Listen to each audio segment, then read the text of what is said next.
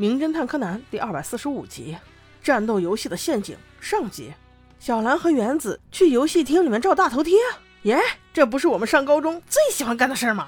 不过他们竟不幸的遇到了自己的英语老师，这就像是吃大餐吃到了一只苍蝇一样恶心。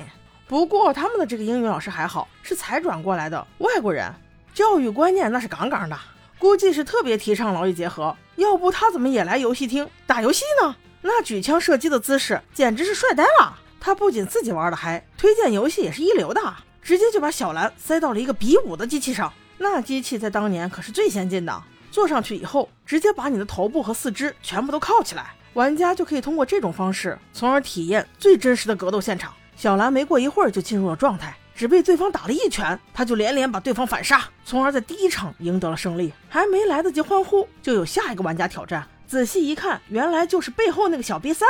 不过虽然说他是瘪三，实力倒还是不容小觑的。就连小兰的空手道冠军都没支撑多久，直接输了。看来他是老玩家呀。游戏结束以后，小瘪三走过来说：“哎，美女，被打输了还不滚开？这可是老子的御用位置。”小兰一听，本着不想惹事的态度，乖乖的让开了。此时，一个服务员走了过来：“不好意思，打扰一下，这台机器游戏币已满，我得先收一下游戏币，清空之后。”各位可以继续畅玩。正在此时，又有一位玩家凑了过来，西装革履的，梳着一副油头。没成想，竟然是过来挑战小瘪三的。一看就知道他俩是熟人。因为服务员在收硬币，所以大家就各自散开了。英语老师去骑摩托去了，西装男也不见了，只有小瘪三一个人坐那等着。此时又走过来一个戴红帽的胖老头，他走到小兰旁边说：“小姑娘打得不错呀，不过你是第一次玩吧？你的动作太大了。”所以显得有些慢。你看他们玩这种机器是不需要用力气的，有动作就行。关键是要掌握好机器上的按钮啊！小兰一听，方才知道自己落败的原因。正在此时，小瘪三都已经又赢了一场了。那个西装男走到他旁边，不知道耳语了什么，说完便立刻走到了他旁边的机子坐下，选择了他自己惯用的角色。二人开始对战起来。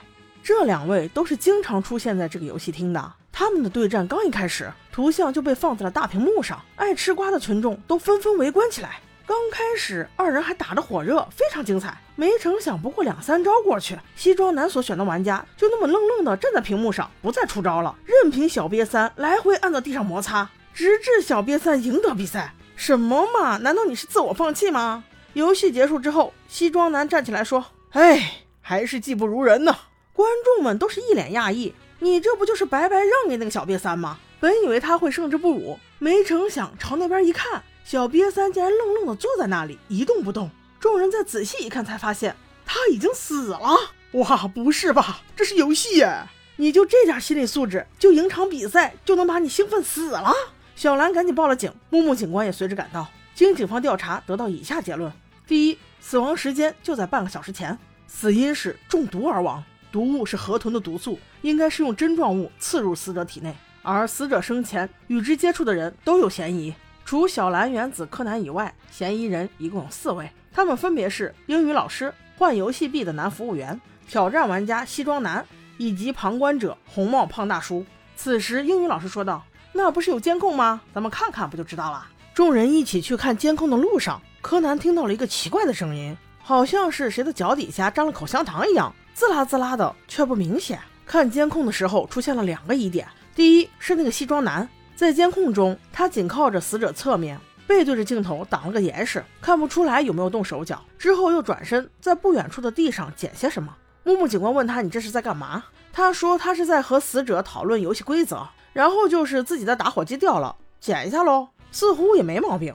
第二个就是那个红帽大叔，突然间就从死者坐过的椅子后面冒了出来。与死者挨得很近，要下手也不难。另外，服务生小哥和英语老师倒是没什么机会，几乎全程都盯着屏幕，所以他俩基本可以排除了。